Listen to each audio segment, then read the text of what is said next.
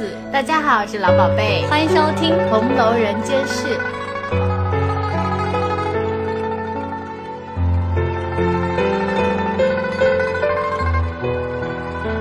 这一期要聊的是我阅读过程中遇到的一个小疑惑，我把这个选题称之为鲁智深与薛宝钗。然后 为什么要笑呢？因为我把这个选题给我的朋友说，以及跟你说的时候，你们都露出了很诧异的表情。我想说，哈，我朋友也是这个样子，但是呢，这个点我觉得越看越还挺有意思的。就是宝钗生日的时候，大家一起听戏，宝钗点了鲁智深醉打山门，宝玉就吐槽说他就是爱听热闹戏，但宝钗呢就说这出戏好得很，还详解了一番。我当时就齐了，就是薛宝钗，薛大姑娘一向稳重和平。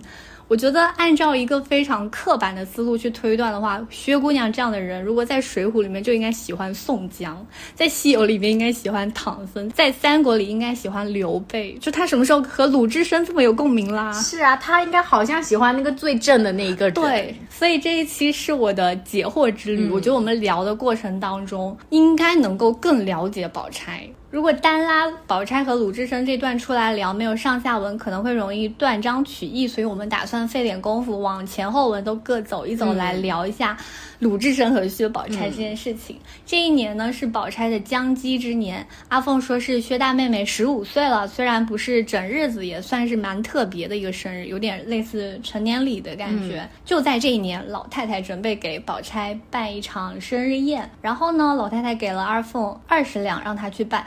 阿凤是什么反应呢？她说：“老太太拿出这没烂的二十两，够久的，够细的，那些铜啊、锡啊，难道都留给宝玉不成？以后就只有宝玉顶你上五台山吗？”然后就逗得大家都笑了嘛。但是里面有一个点，我脑袋一下子就像柯南一样，就嗡，怎么样？就是阿凤表面是在逗趣，但是意思表达的很清楚呀，就是这个二十两。办一场生日宴，它不够啊！就老太太，你就拿出这点钱来吗？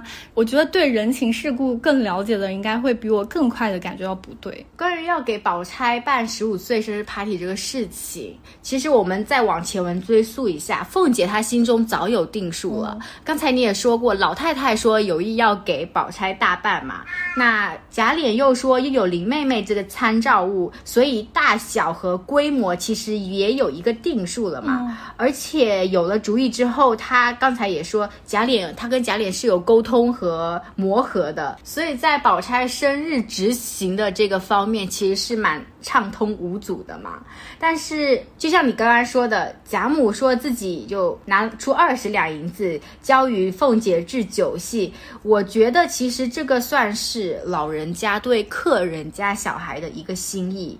所以凤姐才敢拿出这二十两用来开玩笑，说够久的、够细的。你会不会觉得这好像是一个在贬老太太的这个感觉？但其实它是一个明贬暗褒嘛。明贬暗褒的点是在于，这是老太太的心意，老太太可以不出的，但是她却出了。然后贾母听着也哈哈大笑，可见。这个东西就并不是重点，也无伤大雅，反而就是当时的气氛就很活络，活跃了气氛嘛。这是凤姐这一头，然后另外一头，我为什么这么说是贾母的心意呢？是因为根据贾府平常的一个运作方式。各院的公子小姐的衣食住行都是配给，然后宝钗是客居在他们家，她所有的衣食住行都是她薛家自己负担的。那么这次宝钗生日，按照平时给林妹妹过的规格有所增加，并且老太太还添了二十两，然后领着众人又给宝钗送礼物。我认为这个是贾府待客的一贯的那种大家风范的那种感觉。而且拿捏的很到位嘛，因为贾母毕竟也不是宝钗的祖母啊。嗯，还有第三个，我觉得是刚才一直有强调的身份嘛，就是从双向来看，宝钗是小辈的一个客人，贾母是主人家的长辈。宝钗过生日，贾母给的太多大包大揽，其实也不大符合她身份定位啊。然后宝钗也有她家人，那如果给的太少，那也关乎贾府的面子嘛。所以我觉得说贾母很厉害的点是在于她这个人情做的很到位，所以我的感觉跟你是完全相反的。哎，为什么你会这样想啊？因为在我看来哦，因为你刚才说凤姐说这二十两够久的、够细的，是明贬暗褒。嗯，可是我觉得。凤姐作为贾母的传声筒，嗯，凤姐某种程度上一定是代表了贾母的观点，就像凤姐，她会一意的去撮合那个宝玉和黛玉，因为我觉得她领受了贾母的意思。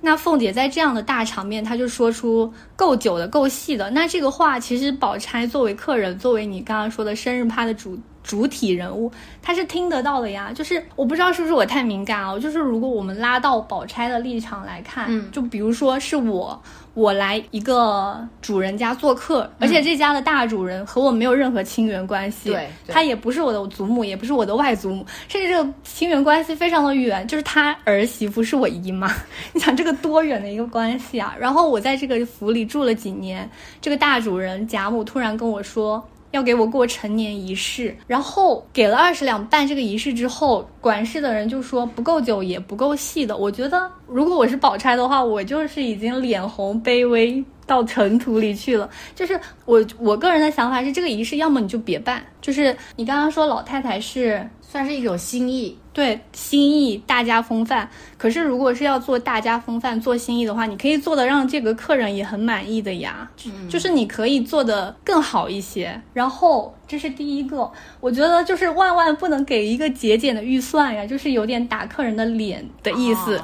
而且这个打的脸是老太太和凤姐都知道的，因为我刚刚还的观点是说，凤姐肯定是领会了老太太的意思，她才会说这个话嘛。嗯，然后她他们都默认了，她默认的话就是传达着某一种态度，这个态度我们未必很明确，但我感觉是可能是说宝钗你年纪大了，该婚嫁了，也可能是说你们在这家里住的够久的了，也许是别的，也许是贾母反对金玉良缘什么的，但是我我的感觉是应该大家隐隐约约能看出来，这是。贾府当家人传达的某一种不满的感觉哦。我听完你这些之后，我觉得我们的分歧的点是在于对于那个二十两，其实究竟代表着什么的后面，其实有产生的不一样的，大家有不一样的感受。但是我我还是很坚持我自己的那个二十两是一个非常得体的一个表现，是在于说从宝钗的身份看，她毕竟不是这个家的。主人也是他家的一个客人，他有自己的家人，他有自己的家。他虽然寄住在他家，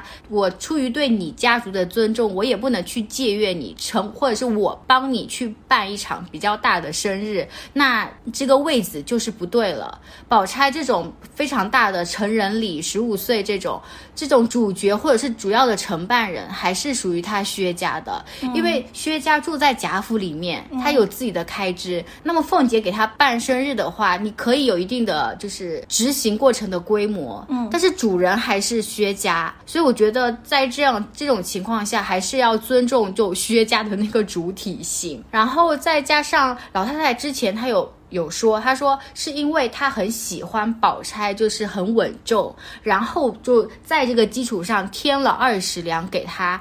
置酒戏完了之后呢，后面还有动作，就是老太太携着众人给宝钗送去了一些生日礼物，大家都有送。我觉得这个是除此之外的一个心意。那凤姐为什么会讲这句话呢？就是如果我在刚才的观点上跟你达成一致，我们可以觉得老太太给这个东西是对宝钗的一份额外的心意，那凤姐讲这个话就不合理呀。我我我想举个例子啊，就比如说周瑞家的给黛玉送宫花的时候，嗯，他把最后两只送给黛玉，那既然他要做这个行为，那他话就是可以讲的好听一点，嗯，那贾母给宝钗过生日要做这个行为，可能是符合你刚刚说的。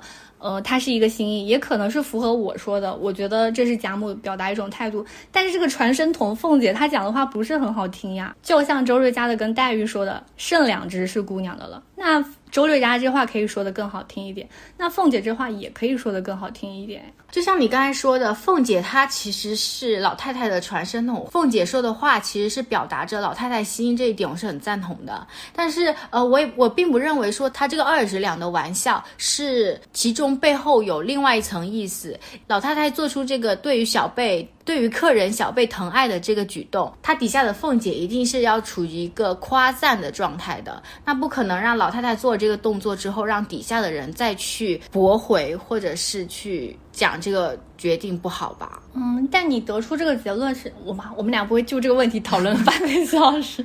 但你得出这个结论的逻辑是：A 老太太给二十两是心意，所以推出 B 凤姐是开玩笑，不是要攻击她，对不对？对。但是我们两个的逻辑基础就不一样呀，因为我刚才的 A 就跟你不一样。嗯，我不认为老太太那个是心意，所以我们得出来的 B 也一定不一样。我觉得凤姐是传声筒，我觉得我们两个可能很难。就这个观点达成一致，但 对，但我现在站在我的立场上，我是感觉整个场面隐隐有点不对劲了。我觉得我是宝钗的话，我会感觉我被针对了，我会超级尴尬。哎，我这个尴尬，我是跟你有一样的感觉。虽然我是觉得说贾母这个词典还是不错的，但是凤姐这个类似活络的玩笑下面，其实。如果我带入宝钗，我也是有一点尴尬的，因为我觉得这个玩笑可能有一点有一种那种掐中要害的凌厉吧。怎么说呢？因为你刚才说凤姐这个玩笑还蛮有趣的，我我主要是认为凤姐这个玩笑是在于夸贾母和活络气氛嘛，但她这个话语本身还是有一点点的攻击性和凌厉的。我觉得宝钗会尴尬，因为涉及到关于她。身份的问题，关于他办生日前的问题，这种其实是比较有时候会让人比较敏感的两个点嘛。嗯，就是人刚才说过了，是因为宝钗是客人，然后在别人家住，又逢这个比较大的生日，所以他本来就在贾府主张就是低调内敛，这种不添麻烦。十五岁生日就不免让贾府上下一番劳动，然后他又是这个事情的焦点。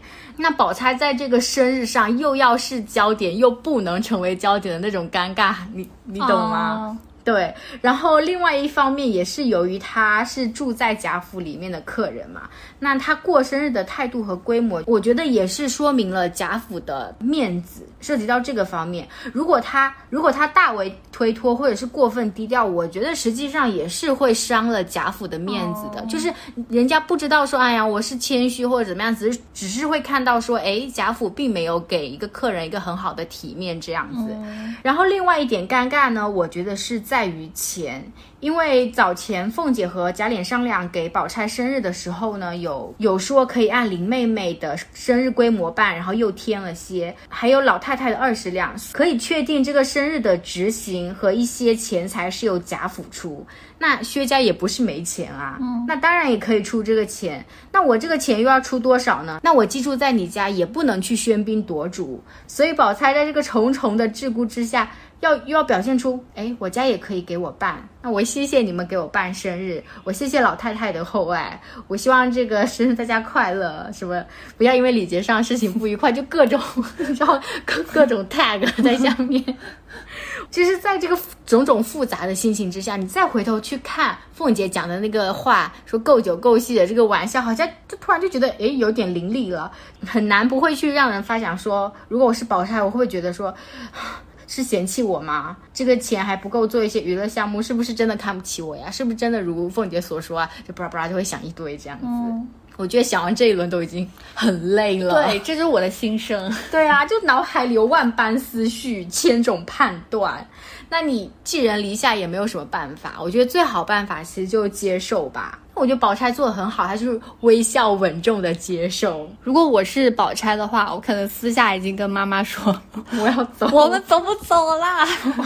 快点跟哥哥一起搬出去，哥哥，我们走吧。好尴尬，好尴尬。然后宝钗作为一个客人，她就是在这样的开场里，不管大家听到这里的想法是什么，是我的想法，觉得老太太和凤姐其实有意无意传达出了贾府对薛家的一种。排斥，嗯，微妙的情绪，还是老宝贝的想法，就是他觉得老太太和凤姐还是比较好心的，只是凤姐这个玩笑话之下也隐藏了一些凌厉吧，凌厉之处。反正不管是什么样的想法，宝钗都很尴尬。然后宝钗呢，在这样的开场里进入了她的生日宴里面，她是怎么做的呢？我觉得如果是我，我只能做到就是刚才。第一个就是接受，接下来我也做不了什么了。我觉得我也做不了什么。嗯，但是我觉得宝钗更厉害的地方是在于，晚上贾母问宝钗爱看什么戏的时候，她能够依着贾母的喜好说出来，然后啊，我要什么戏什么戏。我自己认为啊，她是她讲出这个东西，她是又保持了自己的尊严，又给了老太太面子。如果感受不到的话，我觉得可以对比一下，就比如老太太问宝钗说要点什么戏，然后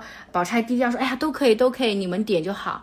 宝钗是一个大家小姐，她是这个这场生日的主角。嗯，她这样子太谦虚低调的话，其实不大有那个身份骄傲在，那个场面不好看。对，或者是她又是那种我想点什么就一通点，我不管你老太太还是什么王夫人，我就想点什么点什么，我今天就是主角。那其实也有一点尴尬。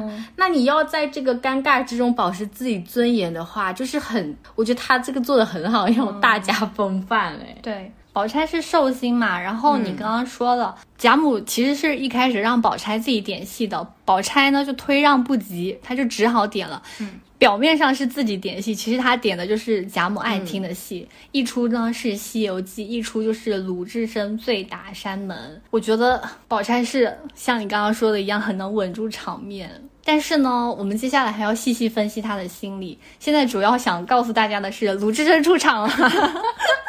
才出场，好。宝玉听到了这个鲁智深醉打山门之后呢，他就说：“宝姐姐就会听这些热闹戏。”宝钗就说：“这出戏大不得了，排场又好，词藻又妙。”宝玉就很不解嘛，因为在宝玉看来，就和《西游记》一样，是那种老人家爱听的热闹场面。宝钗就进一步解说说，其中有一套《北点绛唇·寄生草》。这首曲子呢是这样子的：漫问英雄泪，相离处世家。谢慈悲，剃度在莲台下。没缘法，转眼分离乍。赤条条来去无牵挂，哪里讨烟蓑雨笠卷单行？一任俺芒鞋破钵随缘化。要聊明白这支曲子是什么意思呢，就得知道鲁智深为什么 会有这首曲子。对，他在这支曲子之前发生了什么呢？就鲁智深为了帮金翠莲出头嘛，因为金翠莲要被镇关西强娶了，就。拳打镇关西，把他打死，就死了。你不禁打镇关西，阿弥陀佛，啊，你继续。嗯，因为他打死人之后就被通缉了，所以鲁智深就出逃。出逃之后上了五台山去做和尚，规规矩矩的和尚。结果鲁智深上了五台山之后呢，就不太守清规戒律，方丈只好让他下山。这么一个故事，然后鲁智深就有了这一套曲。这个曲子你刚才念的时候，我就有一种好像在探鲁智深和这个世界的关系一样。因为他刚才说他离打了人，打死了人，离家。然后剃度不守清规戒律，又被逐下山门。就先看看鲁智深，他就他很猛烈，就是猛烈到一个店小二抓着金弓不放，他就大怒，然后叉开五指，把人家脸上扇了一巴掌，打得人家口吐鲜血。哎，难怪三拳会打死贞观呢。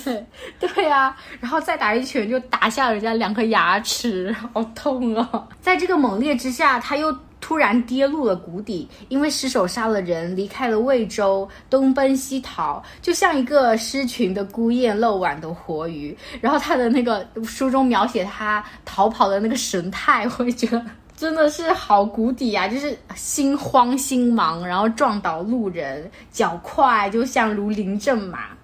这这是一个很慌慌不择路的一个状态，跟刚才猛烈又形成了一个非常强烈的对比。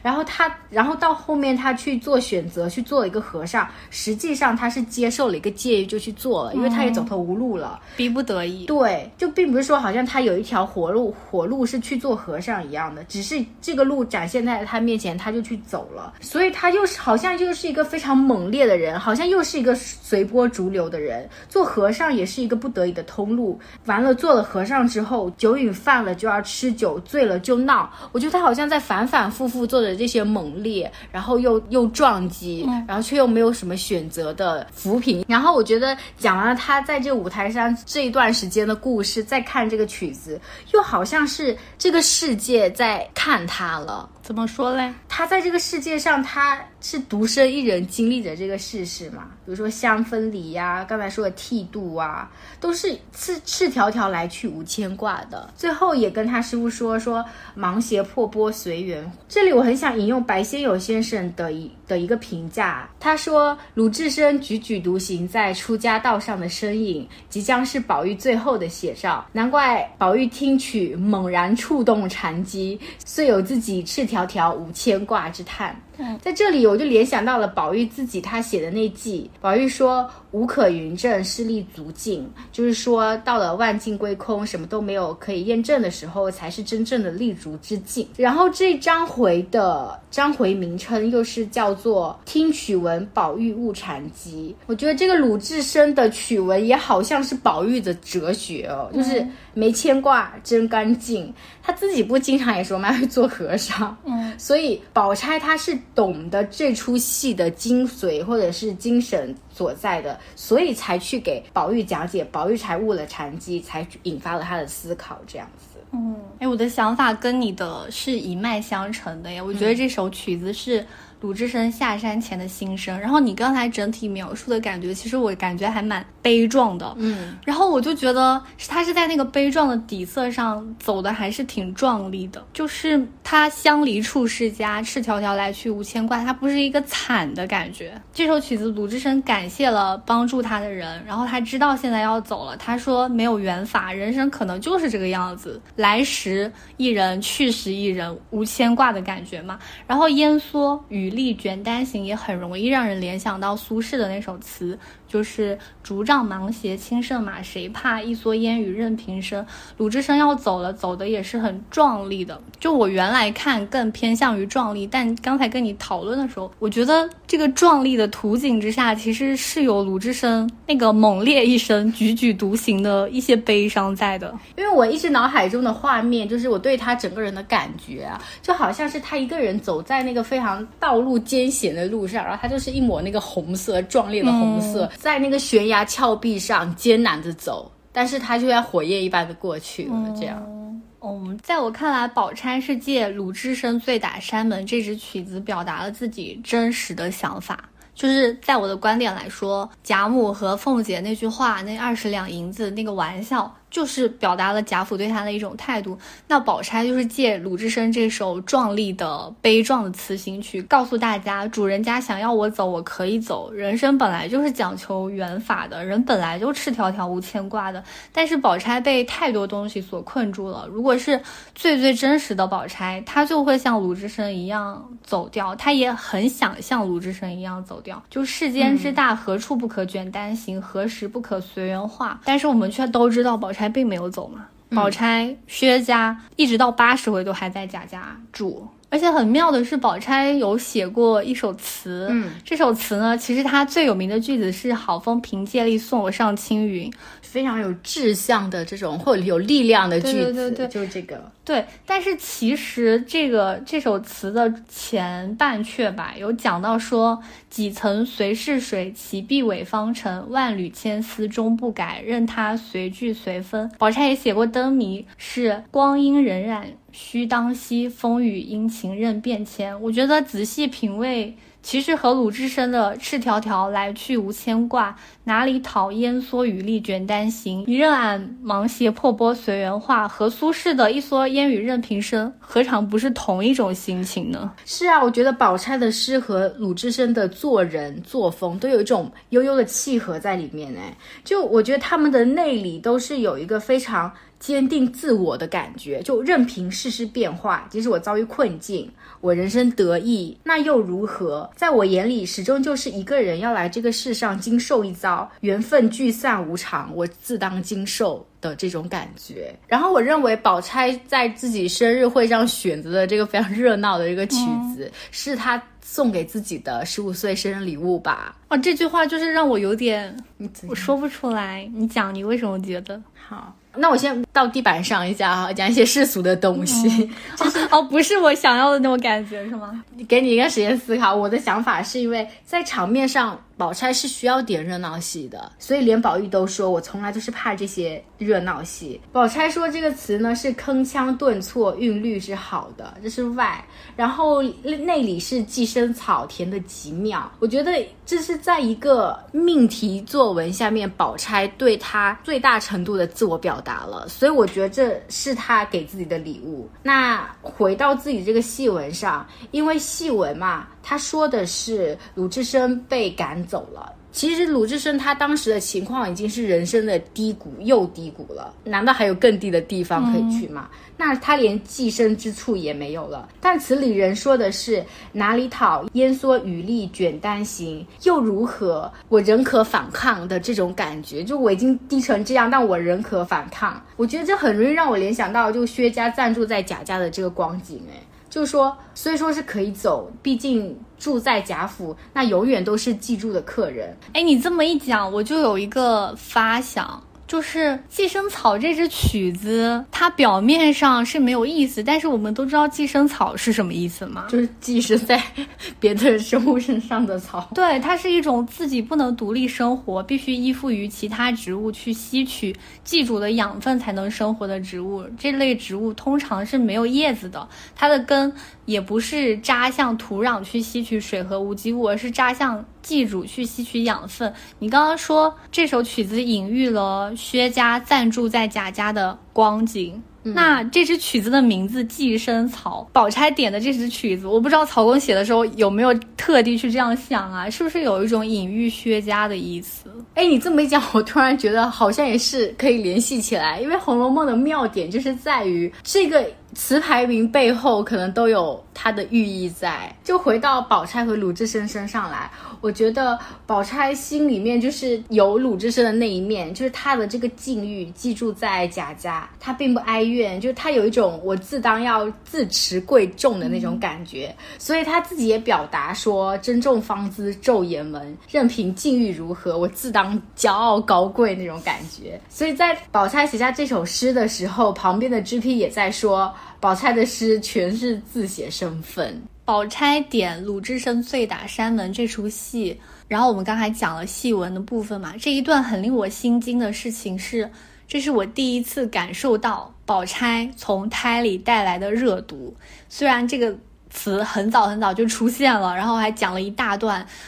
热毒如何要吃冷香丸来压制它之类的话，但是我在以前的阅读过程当中呢，总会很粗浅的把这个热毒理解成为宝钗的渴望，就他渴望平步青云，嗯，但是限于一些现实情况，要用冷香兰去压制它。但是我看到这一段的时候，有感觉是这个热毒涵盖的是更广更宽的，就是我们扒开。宝钗那个礼教温柔和平的外表之下，她其实是一个蛮有性格的人，甚至可能是一种会讥讽、冷笑、尖刻的一种性格。就比如说，这一次贾母给他二十两庆生，宝钗就用这个曲子表达自己真实的想法：你要我走，我走了又如何呢？那我就是要走的那种感觉。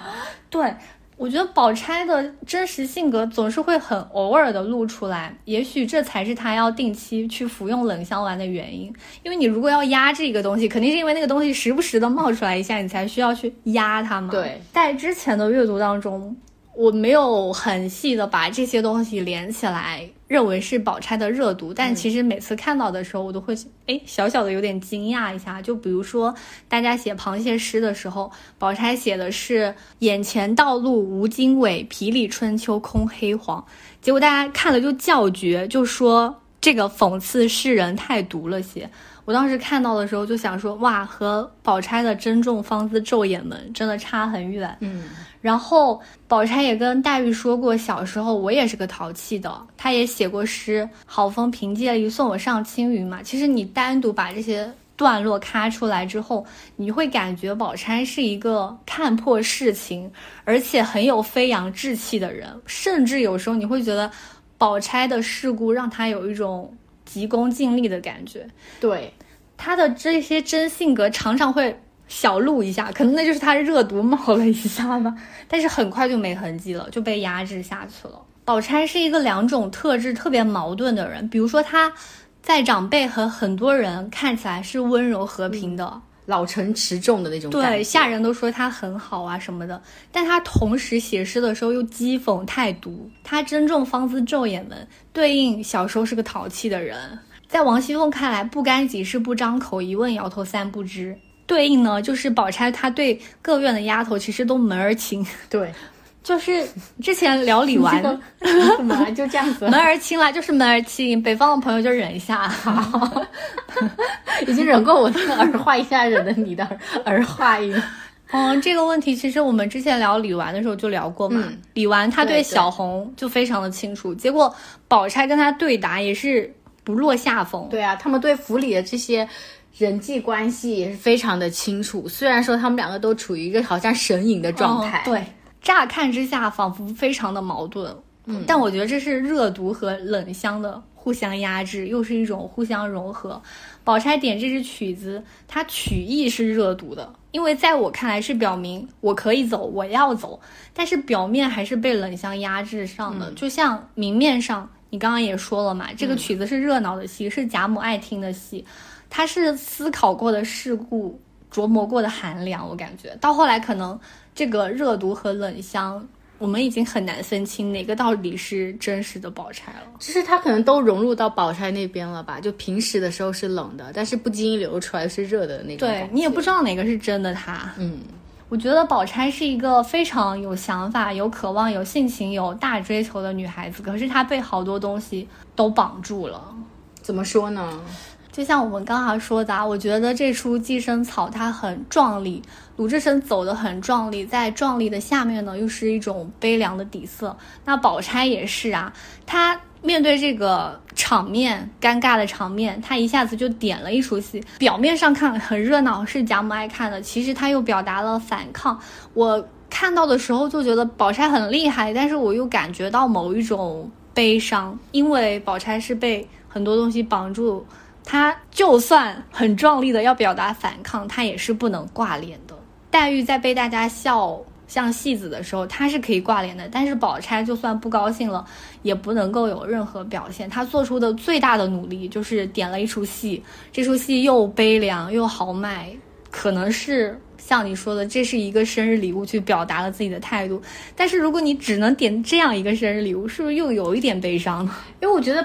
宝钗她好复杂，所以我每次在讲宝钗的时候，我们都不能拿出她单独的那一面来讲，因为你讲到她这面，她必定会有扯出她牵制她另外一面的感觉来。对。就像宝钗说，她自己的热毒是娘胎里面带来的。我觉得这个热毒，如果从中医的角度来看，其实是会有不一样的发现。这个角度蛮蛮有意思的。对，就你你实际上来说嘛，就比如说中医有说，热毒上攻就可治咽喉肿痛。唇舌溃痛，就从单从这个症状看，而且宝钗自己也说，她这个病没有怎么样，就是有时候会咳嗽这样，可能跟也跟咽喉有关吧。好实在的一个说法。然后这个热毒的解法就是清热解毒之后，能保证身体的正常运行。我觉得就好像是林妹妹她胎里不足，就需要一直补气一样。这个热毒和解毒的关系就是一直双生的关系，它不停有热毒，不停的需要去解毒。你说它是一个循环的感觉？对啊，就像我们刚才有讨论过，就是一个非常周到。以前说过的人情 AI 宝钗和那个无意中露出来的那个真实的宝钗，那这个热毒可能就是所谓的我们刚才说无意中露露出来的那个真实的宝钗。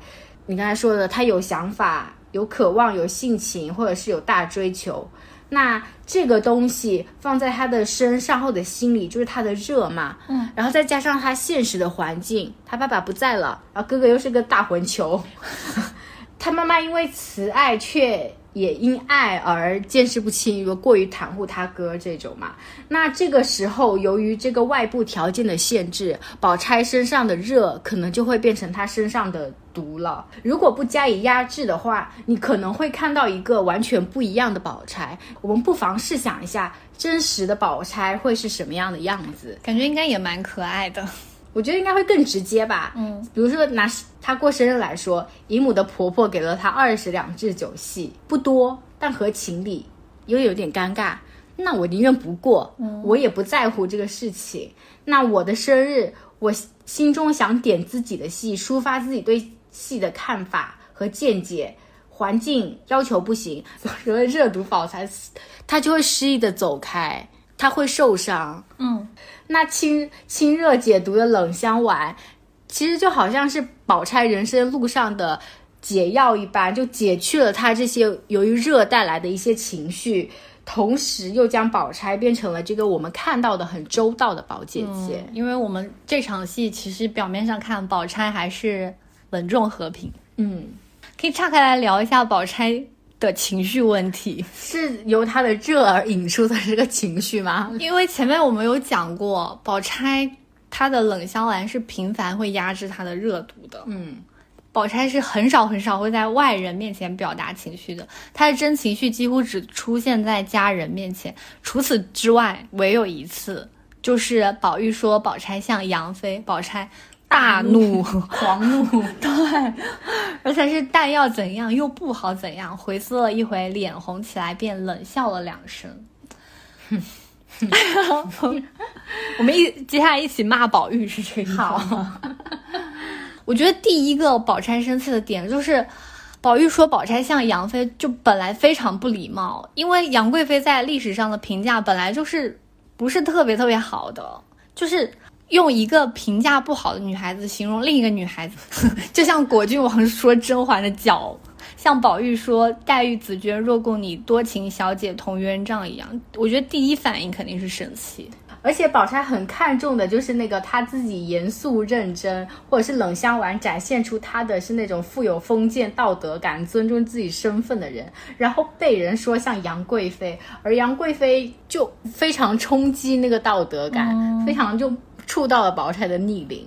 对，而且红楼原文里还有提过几次杨贵妃，嗯，出现的地方都特别的香艳。第一次是在秦可卿的房中，说那个木瓜治伤了太真乳，本来就是很香艳的一个场景。然后宝玉看了杂书，那个小黄书也有太真记嘛。对呀，明烟给他找的那个，然后他就放在外面，都不敢带回家来。对。所以说这个事情，他口不择言，或者是他想说什么就说什么的这个行为，的确是伤害宝钗的。但是宝姐姐还算有涵养，我觉得没有跟他直接翻脸，而是冷笑了两声，回嘴反驳说：“我倒像杨妃，只是没一个好哥哥、好兄弟可以做的杨国忠的。”这个我觉得宝钗的回答已经很合理了，就是你被气到的时候，我还能就是撇开那个所谓的我自己很不爽的点。但是呢，宝钗的。大怒在全文里就就在全文里就出现过这么一次。我们平常看到的宝姐姐呢，还是那个很周到的宝姐姐。嗯，在这场生日宴会上，她虽然有一点尴尬，有一点生气，但是也只是点了一支她觉得能够表达她心思的曲子。总之呢，这个偶尔才会展现情绪的薛宝钗，很快的就。把情绪收敛起来了，至少在这出生日宴上，他虽然有一点尴尬，可能有一点不高兴，但是他还是淡淡的点了一支鲁智深的曲子来表达他这种情绪，表达他想走可以走的情绪。但是我们都知道，薛家一直没有走，薛家到前八十回都还在贾府。我觉得这种时候，宝钗和鲁智深有了一个深深的连结，就是他们两个是有一种互为知己的感觉。如果沿着这个点往下去挖宝钗的河，就能感觉出来，鲁智深这个人其实是宝钗很向往的。怎么说？因为鲁智深是一往无前的，他嫉恶如仇，他最出名的那一段嘛，拳打镇关西，三拳打死镇关西。他就是只是见到说金翠莲被镇关西欺负了，就三拳打死了他，成为了一名通缉犯。但是当时的鲁智深是一名提辖，就是算是一名体制内的人员吧。其实，在当时的社会还是蛮讲求这个稳定的。但是他就是看到这样的事情，他就去做了，然后成为了一名通缉犯。他就是有一种一往无前、不顾后果的感觉。嗯。而薛宝钗呢，她我觉得她内心深处也是想上青云的，只是她被绑着。他们两个人的内里是有一点相似的，其实都是一个想要一往无前的人，只是一个人可能做出来了，一个人并没有做出来而已。一个人被绑住了，嗯。而且鲁智深是一个很真性情的人嘛，这太真了。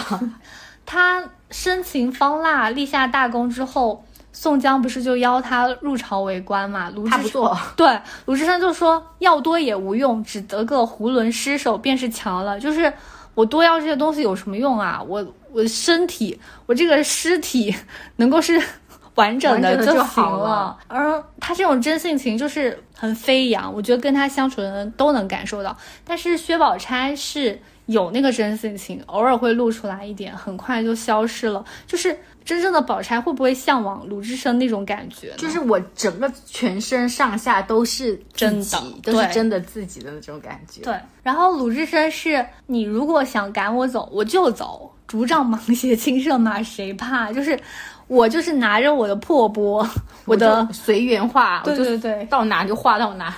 对。然后薛宝钗是，如果你赶我走，我内心深处也是想走的，我也是很愿意走的，但是我深知我不能走。所以鲁智深像是一个真实宝钗的化身，因为鲁智深他所想的就是他所做的，在鲁智深的境遇里面，他所做的就是他所想的；而在宝钗的境遇里面，他或许也想做他自己想要做的事情，但是并没有。所以我觉得，当你做不到某一件事情的时候，做成这个事情变成了一个向往。对，然后还有鲁智深是非常非常珍视感情的嘛。他和林冲结拜，林冲被高俅陷害之后，就不是要发配沧州嘛？有人就买通押送林冲的人，就说要在路途上把他给杀死。鲁智深是跟随了一路去保护自己的好兄弟林冲，然后在野猪林救完林冲之后，自己的身份还被暴露了，然后就会被追杀，，对，又被追杀，所以就他好像又陷入到绝境之中，哎，我们是很想聊鲁智深，对不对？对，鲁智深真的是，他好像都没有，他每次都无路可走的那种感觉。但是他又全程还是很壮丽的感觉。是啊，我记忆中他最伤心的就是真方腊的时候，他的好兄弟史进已经死掉了，鲁智深就说“洒家心已成灰”，哎，这种感觉就很像你这种低敏感的人突然对我表白说“我好喜欢你啊，贞子”一般。就他那一刻的真感情就突然哦迸发出来，但平常的鲁智深，你能想象鲁智深平常会讲这样的话吗？啊，我懂了，他的、他的感情在那一刻就是真实的、全部的宣泄出来、爆发出来。但是薛宝钗是我们之前也一直聊过嘛，宝钗其实是个来往交际的小能手，嗯，是一个人情 AI，她极其偶尔才会动一动真心，她的真心可能给了黛玉一些。非常有限。对，就是像宝钗这种很偶然去动真心的人，他或许会在某一个时刻真正吸引成灰的时候，他才会觉得自己又活过来的感觉。就是那个心死了的时候，就是他活的活着的时候。其实鲁智深在《水浒》的评价是蛮好的嘛，我有看过很多大家的看法，就是说鲁智深是《水浒传》里唯一的真英雄之类的啊。但是我们可以感觉出来，鲁智深这个人他是一个很喜欢杀人的，天哪，杀人！很莽撞的。嗯，好，杀人当然不对啦，这个很喜欢杀人，这个应该没有人要跟我们杠吧？杀人当然不对哈、肯定不对。是文，这只是一个 那种文学表现手法。我是想，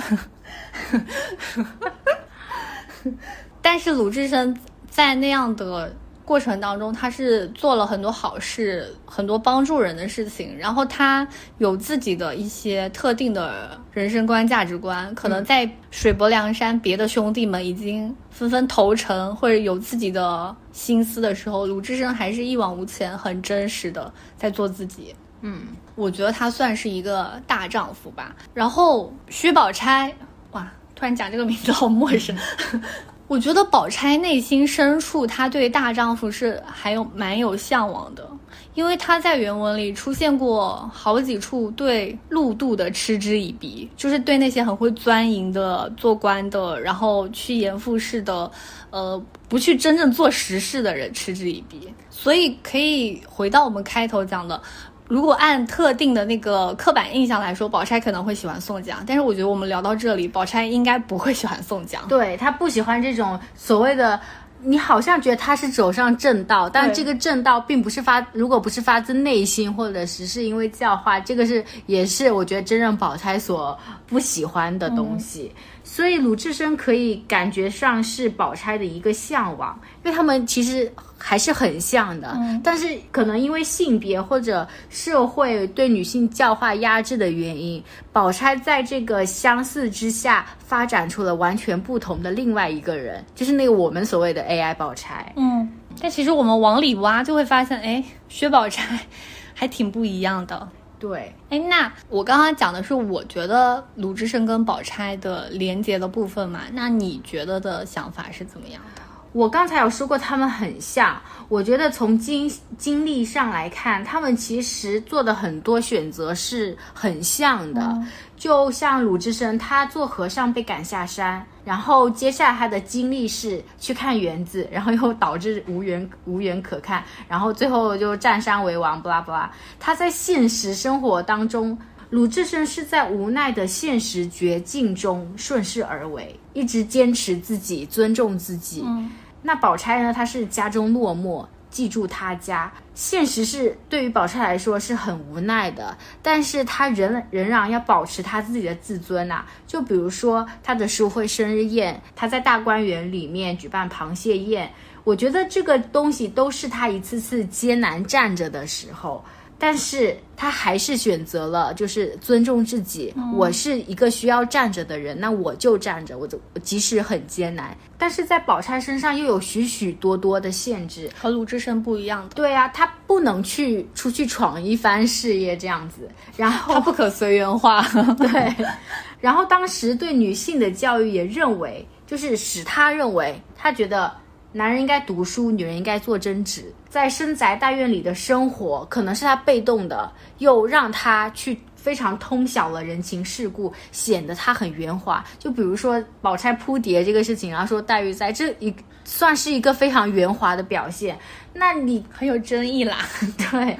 那这个事情跟所谓的真性情做自己这个事情又又相差很远。嗯，所以我觉得这些限制让。真正的宝钗和那个冷香的宝钗的距离越来越大。既然你都讲到宝钗受了很多现实的束缚嘛，那我觉得我们可以真正的来聊一个非常现实的问题，就是到最后回，宝钗、薛家都还是没有离开贾府。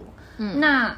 宝钗既然借鲁智深这个曲子表达了自己真实想法，那到底为什么薛家不离开贾府呢？我们可以先从薛家为什么要来讲起。原文是说，薛蟠素闻得都中乃第一繁华之地，他讲了三个理由：一为送妹待选，就是薛宝钗进京待选；二为望亲，就是来看望自己京中的亲人们。对。三呢，是因为要去那个京中消算旧账，再记新知，因为他们是那个皇商嘛。嗯，所以哦，当然还有第四个隐藏理由，就是隐藏的真实理由，就是可以游览一下啦，旅旅游啦，大概是这几个嗯想法。那我们可以一个一个来聊。对，我觉得要说薛家离不开贾家的原因。就要先从入府说起。你刚才说了他们进京的理一三个理由，那有了这个理由之后，他们在京中就有三个选择。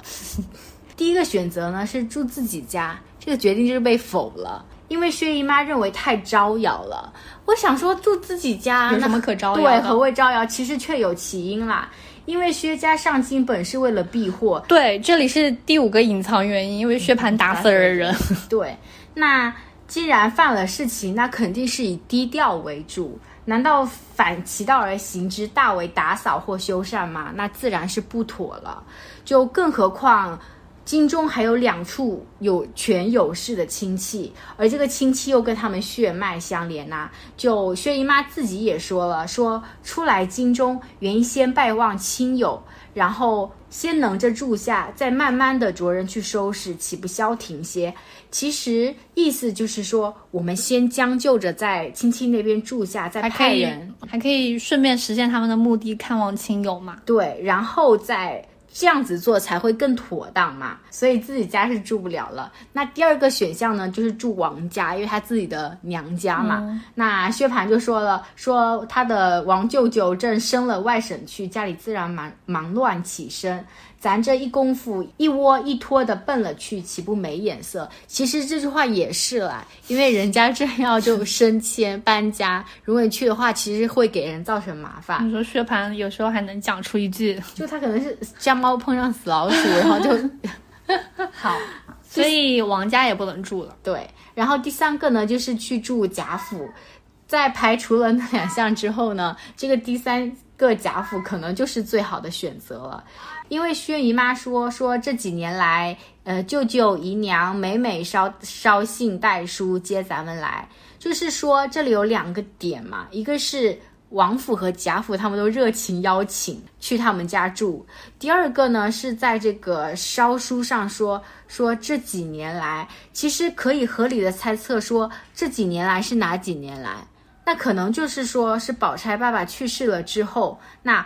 王贾二府力邀他们母子三人去同住，好有个照拂。所以在薛家入住贾府之后，贾府又见大观园，又省亲，其实表面上看去是一副那种欣欣向荣、很有派头的感觉，就毫不风光。那去贾府住，对于宝钗的前途、消息的打听，还有薛蟠的庇护，其实都是一个最好的选择。所以他们就住进去了。嗯，确实，就像你说的。有几个理由嘛？住在这里呢，贾府还挺风光的。我们不是说了有几个目的嘛？对宝钗的待选啊，又可以看望亲友啊，嗯，又可以顺便游览风光。其实住在贾府都是蛮合适的，但是就带来了一些困境。因为其实冷子兴在很开始就说了，嗯。如今内囊也尽上来了，四大家族又是一荣俱荣，一损俱损。虽然现在王子腾还算受重用，还升了官，但是四家同气连枝，估计都到了一种困境。对啊，所以现在薛家的形势不好，其他家族的形势也是有一点困难的。对，而从薛家自己本身来说，政治上来说，薛家。祖上是紫薇舍人，这一代男丁唯有薛蟠。我们也都知道，薛蟠是个顶顶不中用的人啦。他是个什么东西？所以，总之，他对家族的那个政治，他是毫无注意。对，那从经济元素上来说，薛家是有当铺啦，有一些伙计，有一些产业。但是呢，我们在原文中看到的是，如果薛家要往上走，靠薛蟠是怎么着也靠不住。他又当不了官，他做生意的水平也一般，因为。他出去做生意，原文写的字是学做生意，就是他还不会做，还在学习当中。而宝钗呢，又是个女儿身，你刚刚也讲了嘛，她出不去，她没办法干东西，所以通篇红楼能够出门的人也只有薛宝琴，其他的女孩子也不过就是像探春所想的那样，但凡我是个男儿，我早走了。嗯，那这么一讲，薛家靠自己上不去，住王家有点不方便。住自己家也不合情理，因为薛蟠打死人了。那这个时候住贾家，贾家呢还稍微风光一些，又有王家的势力，又有贾家的势力可以借用，所以还算是一条稍微好一点点的路。但是我觉得可以讲一下，贾母都明的暗的表示出对薛家的态度了，那薛家就不能走吗？就他来的时候，当然这是一条还不错的路，但人家都嫌弃你了，你为什么还不走呢？我觉得他们一直住在贾府，一个很重要的理由是他们薛家的两个孩子。第一个是薛蟠犯了如此巨大的犯了命案，虽然说是有贾雨村这种贪官 大翻白眼，毕竟薛蟠身上也是背着命案的人。不管说今日可能得贾府庇佑，保一时的平安，但是不论他日是光景如何，所以。就他家的薛蟠在贾府一日，或者是贾府还仍然存在一日，就对薛蟠的保护有多一重，所以这是一个他们住在贾府里面一个很重要的理由。我觉得还有可能是薛蟠毕竟是这一代的男丁，唯一男丁吧。他再不中用呢，大家还是希望他能够向上走走。那。自己家是不顶用了，好歹住在贾家还能借用点势力。然后我觉得还可以从宝钗这个角度来说，因为宝钗是进京待选的，而且选的呢不是所谓的嫔妃，宝钗待选的是公主、郡主的入学陪侍，称为才人赞善之职。那我们其实从原文。无法推断出宝钗究竟是选上了还是没选上，也不知道薛家是希望宝钗选进去走哪条路，因为宝钗选的是女官，其实相当于一个小小的职能部门嘛。但是因为元妃也是从凤藻宫尚书，哎，我就说也是。也是从那种类似伴读的职能部门升到妃子的，所以这可能未必也不是另外一条路。我们也不知道是经理就不打算选了，还是说到八十回其实还没开始选。因为清朝的选人其实那个制度，呃，有时候是有其灵活性的。就是比如说，有时候今年皇帝就说好像宫里人还挺够用的，可能那个大选就会延延迟。那延迟的周期可能就不一定嘛，所以我们不太知道，到底宝钗到底是是落选了吗？然后还是怎么样？所以如果说宝钗是落选了，薛蟠远去做生意了，那薛家其实实在没有留下来的理由。但是如果是宝钗还在待选，可能还能待一待。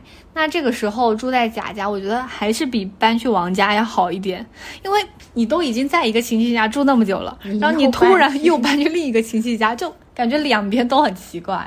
我觉得从薛家的角度看，他其实有一种无论如何都待在贾家住是最好的选择的那种感觉。因为你这个时候，你薛家的生意也没落了，因为薛蟠不顶事，自己家不行了，搬去王家不合适。宝钗可能还在待选，嗯，那你你这个时候如果薛家搬回南京去，就很灰溜溜的感觉。所以住在贾家是薛家最好的选择，即使你可以看到贾家有一些，比如不耐烦，或者是希望他们可能搬走那个，但是在所谓的利益面前，薛家还是决定住在贾家。那对宝姐姐来说，绑缚她的东西就更多了。对，因为这个全薛家可能只有宝钗最在乎这件事情。是的，哇，我讲到这里好悲凉，好替宝钗悲凉啊。他的哥哥不中用，不说了，又又调戏戏子，然后又出去干各种 上不得台面的东西吧。是的。然后母亲，你前面也有说了，虽然慈爱，但是不扛大事。所以，我们宝姐姐她能够不管整个家族吗？就是你要管家族，你就不能走，你不能像我们前面说的。我要是宝钗，我就跟我妈妈说：“走吧，走吧，真走了，你离开这里。”或者是说像鲁智深一样做我自己好，我自己，我真实自己就是要走，那我就走了。他是不可以这么做的。对，而且从宝钗自己的身上来说，我们前面有聊到，不知道她待选这个事情究竟还在不在。那如果是带血不在了。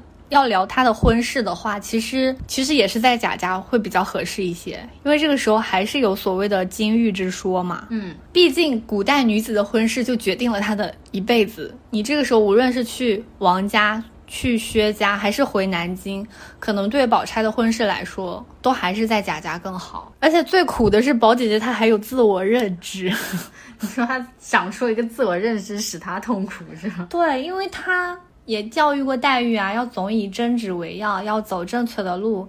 男子总该读书什么的，就是对他自己来说，他可能也一时没办法卸下这些所谓的家庭责任、家族责任、自我的责任之类的。你讲的这些，我觉得都是束缚宝姐姐的一些非常现实的条件，就是使她不得不这么做。那我想从另外一个角度，就是从宝姐姐自己心理上的那个束缚去讲她的难。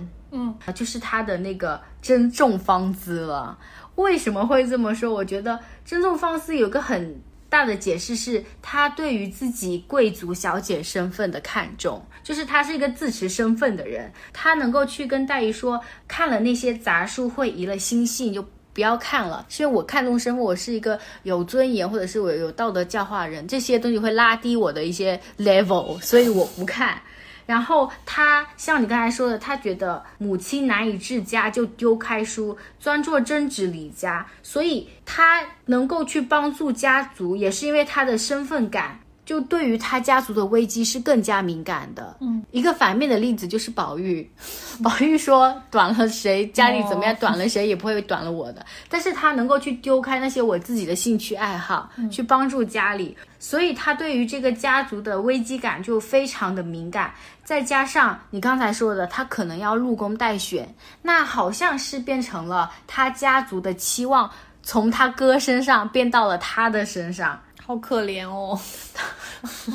那当他可以担负起一些东西的时候，你或许会感觉到他会很用力的去扮演好他自己该扮演的那个角色的。所以聊这一出薛宝钗和鲁智深寄生草这出戏，我觉得聊的过程中就有一点心思涌动。嗯，宝钗给宝玉讲完这出寄生草多么多么妙，宝玉心悦诚服。黛玉说。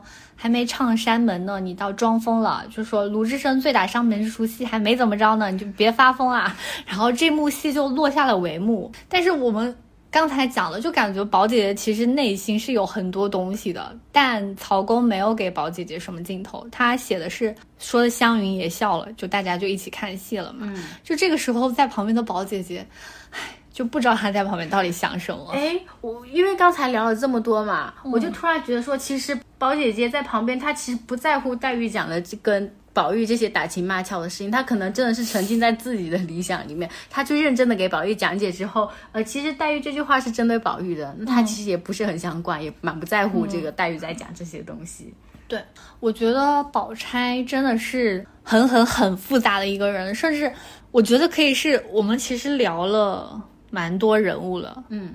嗯，可能没有出人物的单集，但是有稍微细聊的一些人物，比如说李纨啊、黛玉啊、宝钗呀、探春呀、湘云啊，我觉得宝钗是这些人里面最复杂的一个人，哎，因为她的特质就是有 A 面就有 B 面，她又有既有黑又有白，然后又有那种很玲珑模糊的地方，然后这些东西全部都是粘在一起的，对。我觉得我们这一期还没有办法很透彻的把宝钗所有面、所有点都讲得很清楚，因为宝姐姐表面上是非常擅长人情世故嘛，但是我们又都能体会到她内里其实是想成就一番事业，而且她看人看事是有那种自己尖刻特别。的态度的，嗯，他看事情是很达核心的。但是如果再往里看呢，我就会想到曹公给宝钗的那句评价，写写的是他山中高士晶莹雪，嗯，就是他再往里走，因为我们虽然频繁的讲到他的热毒、他的冷香、他的渴望什么的，但是宝钗最核心的东西会不会反而是偏简单的这一种，是吗？对。道家一点的感觉呢，因为它到处都有一点点像影视的那种风格，比如说他的服饰，嗯，他的穿搭是很简素，甚至是大雪天大家穿红色，他穿的是一个连青色吧，好像，对，就是比较冷寂的那种颜色。他的待人处事其实也是淡淡的，当然他很擅长人情世故，但是我们无从考究起他那些人情世故到底是。他真心的还是在一个人情 AI 运转当中，其实他内核可能并不真的在乎。然后他的家居布置，图钉瓶里装着一只菊花，这对贾母也说太过素净了。对，就是他的内内内核，他的卧室最接近他心的地方，可能又是非常素的。嗯，所以我觉得宝姐姐是真的超级很复杂。这一期可能聊不完她的复杂，以后再。来聊吧，嗯，然后这一回你前面有提到说宝玉误禅机和鲁智深走在同样的路上，我觉得可能还不只是宝玉，因为宝钗的内心，宝钗的灯谜，她说任他随聚随分，他说风雨阴晴任变迁，就是这何尝不是一种道家的精神呢？就是宝姐姐她内核可能是随便吧，无为而治。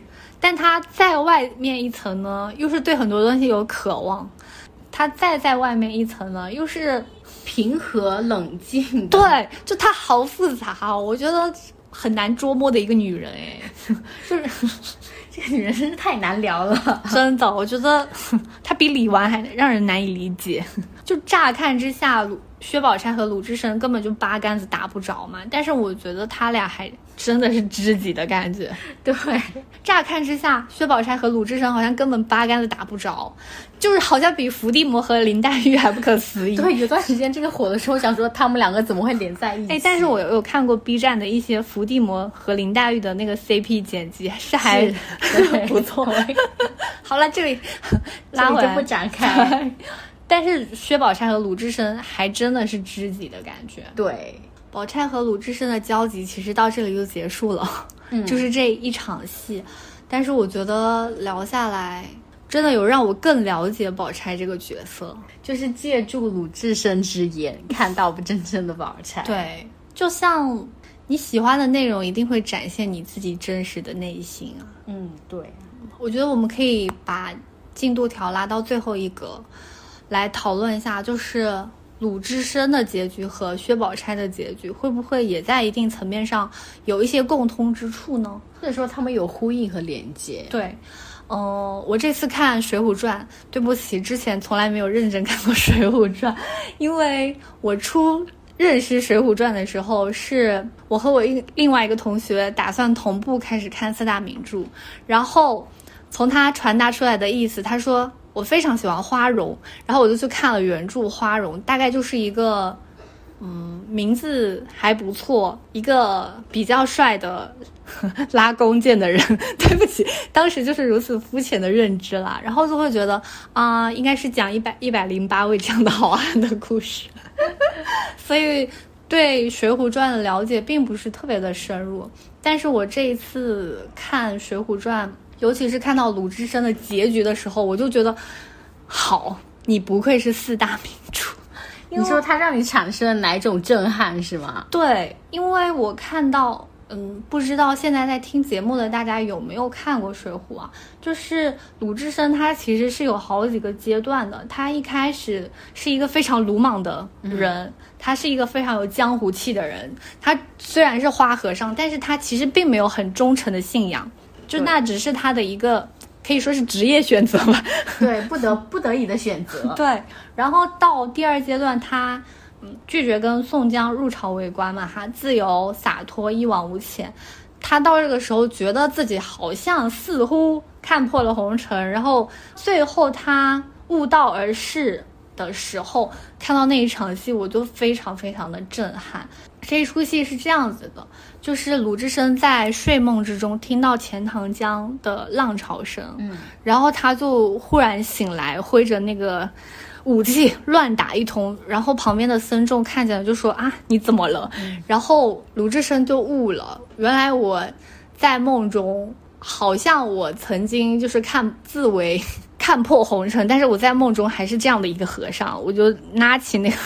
武器就开始乱打一通，我觉得他在这个瞬间，他就是懂了自己内心。所谓明心见性，谁说不是一种真干净呢？我们之前有聊过禅宗嘛，嗯禅宗讲究的是直指本心，见性成佛。我觉得鲁智深是在不守戒律的时候，反而看清了自己，他悟了道，成了佛，很像你前面有讲到的一句，宝钗是会在自己心已成灰的时候，意识到自己心没有成灰。对，我觉得是类似的感觉。然后，哇，我看到鲁智深圆寂的时候，他念了一段嘛，嗯，他他是怎么说呢？他说：“忽的断开精神，这里扯断玉锁。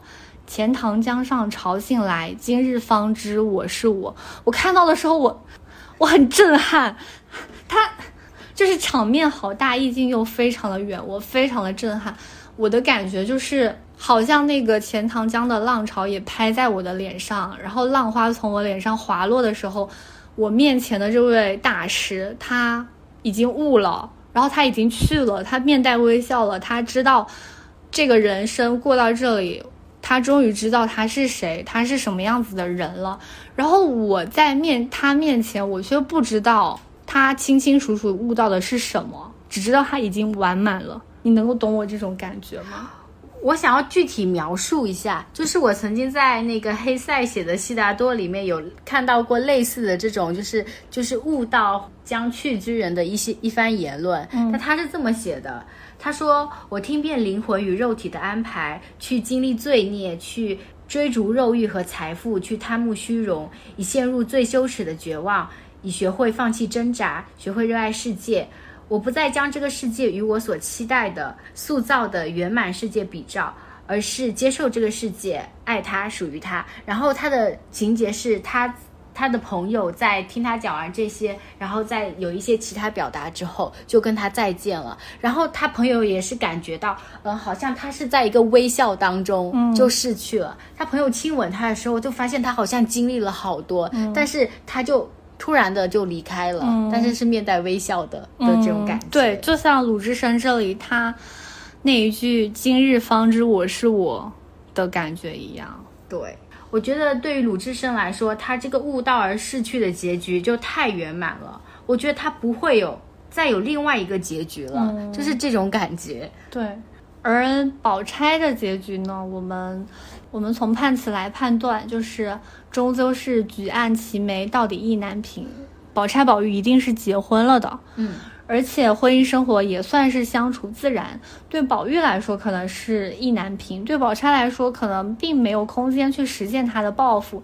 最后，宝玉悬崖撒手嘛，就是出家了。嗯但是我觉得这个时候的宝钗应该是对宝玉的出家是有自己的推断的。就是我们并不知道他是怎么样的，但是能够从他做人的的方向来看，对他小时候看人就那么准，后期他可能还会成长嘛。然后他的核心，我又觉得他其实是很会看破一切的。也许宝玉出家的时候，宝钗心里会一动，但是他知道这个肯定是劝不回的，甚至宝钗可能也未必会劝。前期他是不干己事不张口，一问摇头三不知，但是到后来。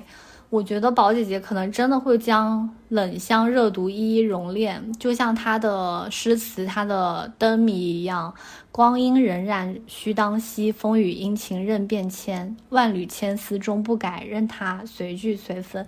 就对那个时候的宝钗来说，可能万事万物、风雨阴晴、朝生暮死、人来人走，就一切有为法。嗯，如梦幻泡影，如露亦如电，甚至宝姐姐可能都不用去这样思考问题，她可能就从心底释然了。人有自己命运，何必规劝呢？我想到这里的时候，我就想起我们一直通篇聊的宝姐姐的那个冷香丸，其实配药的时候原文就写说，若发了病时，拿出来吃一丸。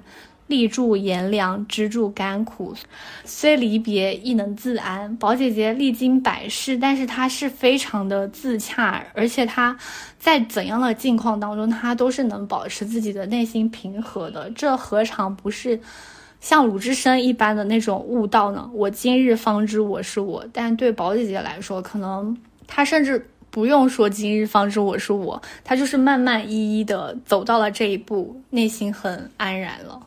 就你刚才说有一点很打动我，就是说，呃，如果真的到了结局那边，宝钗听到宝玉出家，或许在她心里都不会有特别多的悸动，因为她从心底里已经释然了。因为人会有自己的命运，就不必规劝他嘛。我觉得，呃，这个是我现在的感受。在我小时候还没有仔细读全书的时候，我其实认为宝钗的这个结局是非常活该的。嗯，我觉得她应该去坚守他们三个人的友谊。她跟宝玉的结婚，会让我觉得她是她背叛了黛玉，对，也是他们三个人友情的背叛者。然后宝玉出家，或许他之后伴随着青灯过着隐士的生活，但是这个生活是一个被动的生活，嗯所以我觉得。当时的我会认为这是他自己所作所所为，或者是即使他是被动的到这个份上，也是他所谓的双引号的报应。嗯他的因在于，我认为他算计太过了。嗯那现在想想，你去这样想，他真的是一件非常残忍的事情，因为家族的衰败或者是命运的安排，他是不能左右的，并且他也是毫无抵抗力的。那如果要反抗的话，你仔细想想，宝钗要怎么反抗呢？其实没有别的路，可能就是一个字死。但我觉得这个字是太大，并且太沉重了。从文学角度上看，我其实并不赞同小说人物动不动就死去这个观念。我觉得每个人都应该迎来自己的结局。这个结局可能是基于角色的经历和成长，做出自己的抉择。然后宝钗从一刚开始，她就很有看透世事的智慧，就像你刚才说的，她是释然的，她是自安的。那么她走上隐士之路，或许是她这一生为自己做的第一个，也是一个最符合自己心境的决定。嗯，我觉得在这个时候，不管是鲁智深看到了宝钗的结局，还是宝钗看到了鲁智深在那个在那个钱塘浪潮之中讲出了“今日方知我是我”，他们两个都应该会很能体悟对方的感觉。尽管一个外表是那种莽夫、鲁男子、大壮，对，一个是大家闺秀、稳重和平的小姐。但是那个时候，我觉得他们是他们是相通的，对就是已经脱离了外表的一些束缚。我觉得在宝钗的内心深处，其实她也是向往这个。白茫茫大地真干净的那种感觉，就是她其实自己也是愿意融入雪中，化为无形，变为干净的一种状态。说什么脂正浓，粉正香，如何两鬓又成霜？昨日黄土陇头送白骨，今宵红灯帐底卧鸳鸯。金满箱，银满箱，展眼乞丐人皆谤。正叹他人命不长，哪知自己归来丧。训有方，保不定日后做强梁，则高粱谁成望，流落在烟花巷。阴闲纱帽小，致时扛。昨怜破袄寒，今嫌紫蟒长。乱哄哄，你方唱罢我登场，反认他乡是故乡，甚荒唐！到头来，都是为他人做嫁衣裳。好